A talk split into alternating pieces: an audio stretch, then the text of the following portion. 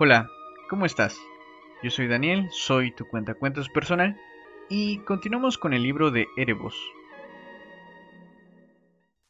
Capítulo 2 Sobre la mesa de la cocina estaban el dinero y una lista de la compra asombrosamente larga. Su madre tenía por delante muchísimas permanentes. En Londres, el otoño parecía haber despertado en las mujeres la imperiosa necesidad de rizarse el pelo. Con el ceño fruncido, Nick revisó la lista. Mucha pizza congelada, además de lasaña, croquetas de pescado y bandejas de pasta precocinada. Todo apuntaba a que su madre no tenía pensado cocinar en los próximos días. Suspiró. Cogió tres de las bolsas grandes para las compras y puso rumbo al supermercado. En el camino volvieron a su mente las señas de Dan y la silenciosa respuesta de Colin. ¿Eran imaginaciones suyas? De hecho, esa era la opinión de Jamie. Lo que pasa es que estás aburrido, le dijo. Necesitas un pasatiempo, una novia. ¿Te preparo una cita con Emily? Nick tomó un carrito del súper y trató de olvidar sus pensamientos sobre el instituto. Jamie tenía razón. Lo mejor era preocuparse por problemas reales. Por ejemplo, cómo diablos iba a cargar las 20 botellas de agua que su madre había anotado en la lista. Al día siguiente, cuando entró en el instituto, el aire vibraba por la excitación. En el vestíbulo había más alumnos que de costumbre. La mayoría formaba pequeños grupos, cuchicheaban, murmuraban, sus conversaciones se desvanecían en un fluido del que Nick no podía entender una sola palabra. Toda la atención estaba concentrada en los dos agentes de policía que caminaban con determinación por el pasillo rumbo a la oficina del director. En un rincón, no lejos de la escalera, Nick vio que Jamie sostenía una acalorada conversación con Alex, la abuelita tejedora. A Rashid lo descubrió discutiendo con otro muchacho cuyo nombre no podía recordar, aunque... Claro, se llamaba Adrián, tenía 13 años y casi nunca se juntaba con los mayores. Nick sabía quién era porque todo el mundo conoció la historia de su familia cuando llegó al instituto dos años atrás. Al parecer, su padre se había ahorcado. Oye, gritó Jamie a Nick mientras hacía una seña exagerada. Ahora sí que hay movida. ¿Qué hacen esos policías? Jamie sonrió de oreja a oreja. Entre nosotros hay delincuentes, malvados, una banda del crimen organizado. Han robado nueve ordenadores nuevecitos que compraron para la clase de informática, y estos tipos van a buscar huellas en el aula de ordenadores. Adrián asintió. Pero estaba cerrada, aseguró con timidez. Eso le dijo el señor Gard a los policías. Yo escuché esa... ¡Cállate, baboso! ordenó Alex. Sus espinillas brillaban, seguramente por la excitación, pensó Nick. Cuando volvió a mirar al imbécil de Alex, tuvo ganas de darle un golpe. Para no hacerlo, se concentró en Adrián. ¿Echaron abajo la puerta? No, ¿qué va? les respondió nervioso. La abrieron con llave. Alguien robó la llave, pero el señor Gard dice que eso es imposible. Las tres están en su sitio y una de ellas siempre la trae. ¿Nick? Nick. Un susurro interrumpió la verborrea de Adrián. Una mano con esmalte de uñas transparentes se posó sobre su hombro. Emily, pensó Nick por un instante, pero inmediatamente rechazó la idea. Emily no llevaba tres anillos en cada dedo ni olía como a comida china. Volvió la cabeza y vio los ojos azul claro, casi acuosos de Brian. Nicky, ¿podrías... Quiero decir, ¿podríamos hablar un segundo en privado? Alex soltó una risita sarcástica y se relamió los labios. Aquello hizo que Nick apretara los puños. Claro, le dijo a Brian, pero solo unos minutos. Brian ni siquiera advirtió el gesto de Alex, o, en caso de haberlo advertido, no dio muestras de ello. Era guapa, sin duda, pero sobre todo era una cotilla y, en opinión de Nick, muy tonta. La chica echó a caminar con sus tacones altos, balanceando la cadera frente a él y lo condujo a la escalera que llevaba a las clases de gimnasia. A esa hora no había nadie por allí. Mira, ni susurró. Me haría mucha ilusión darte una cosa. Está genial de verdad. Brian hurgó con la mano en su mochila, la mantuvo dentro y luego la sacó. Nick clavó su mirada en ella. Empezaba a darse cuenta de qué se trataba y poco faltó para que le sonriese. Pero antes tengo que preguntarte algo. Con aire teatral, se apartó muy despacio un rizo teñido de la frente. Si quieres hacerte un favor, no me preguntes qué pienso en ti. Dime, ¿tienes un ordenador propio? Es muy importante. En tu cuarto. Por fin, eso es. Sí, tengo uno. Ella asintió satisfecha. Oye, ¿y tus padres husmean tus cosas? Ah, mis padres no se meten en mis asuntos. Eso está muy bien, reflexionó, arrugando la frente con cierto esfuerzo. Espera, hay otra cosa. Se acercó un poco más y puso su cara frente a la de Nick. Su aliento a chicle y el intenso perfume formaban una combinación muy extraña. No puedes enseñárselo a nadie. Si lo haces, no funciona. Guárdalo ahora mismo y no le digas a nadie que te lo he dado yo. ¿Me lo prometes?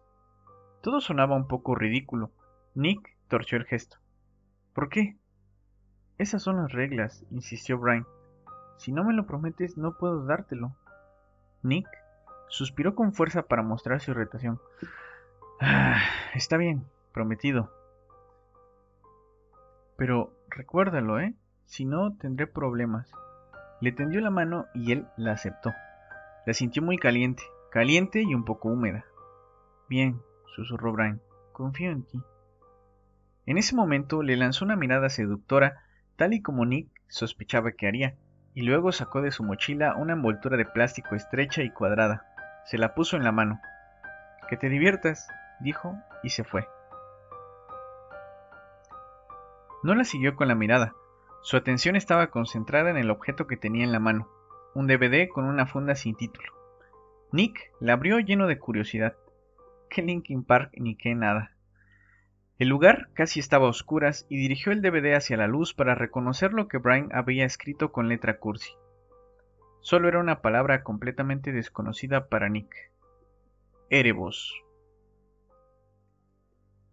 El resto del día, Jamie se lo pasó burlándose de él por su encuentro con Brian.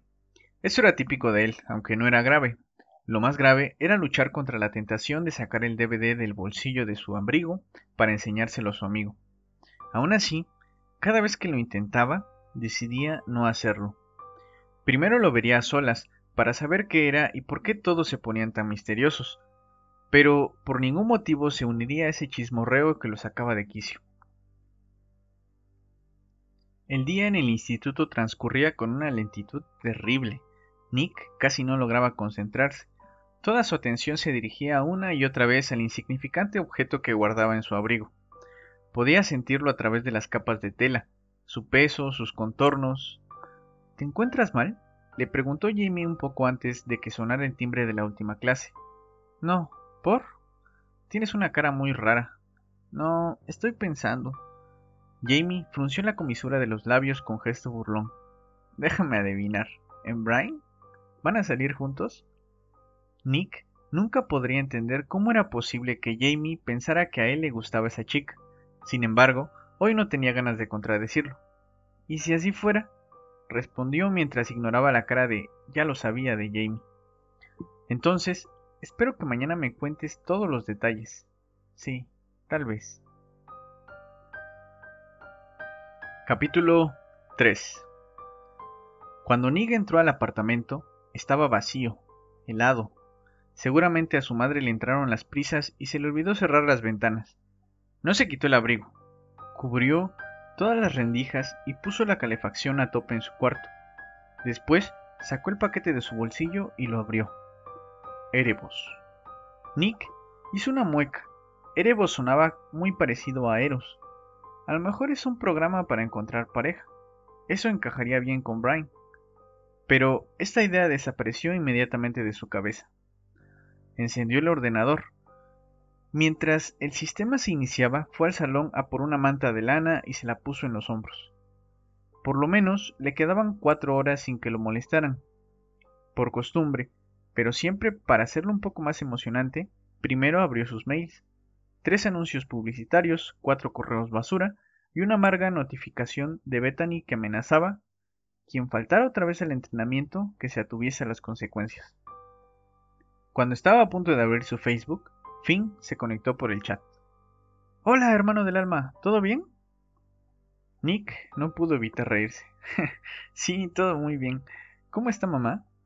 Tiene mucho que hacer, pero está bien. ¿Y tú? ¿Qué tal? Bien, los negocios van de maravilla. Genial. Nick se contuvo para no preguntar más detalles. Nicky, la camiseta que te había prometido, ya sabes a cuál me refiero, ¿verdad? Y cómo iba a olvidarlo, una camiseta de Hell Froze Over, el mejor grupo de rock del mundo, si uno le preguntaba a Finn. ¿Qué pasa con ella? Mira, no encuentro de tu talla, no en las siguientes cuatro semanas. Es que sencillamente eres muy largo, hermanito. Ya la han pedido de la tienda de fans, pero tardará en llegar. ¿Está bien? Por un instante, Nick no supo por qué sonaba a su hermano tan decepcionado. Seguramente porque tenía grabada la imagen de ambos en el concierto que tendría lugar dentro de dos semanas, los dos con la camiseta de la banda. Con una cabeza del diablo azul en el pecho, gritando al unísono Down the Line. No es para tanto, tecleó Nick. La conseguiré, lo prometo. ¿Vendrás otra vez a casa? Claro. Te echo de menos, hermanito, ¿lo sabes? Y yo a ti, no sabes cuánto. Pero eso no se lo diría a Finn abiertamente, le provocaría remordimientos. Después de chatear con su hermano, entró en la página de dibujos de Emily en DeviantArt, pero nada había cambiado desde ayer. Lógico. Pensó un poco avergonzado y se desconectó. La voz de la conciencia le dijo que más le valía escribir su ensayo de inglés antes de dedicarse a Erebus. No pudo hacerlo. La curiosidad era más fuerte. Abrió la caja, hizo una mueca al ver la letra de Brian y lo metió en la unidad de disco. Pasaron unos segundos hasta que se abrió la ventana. Ni película ni música. Un juego.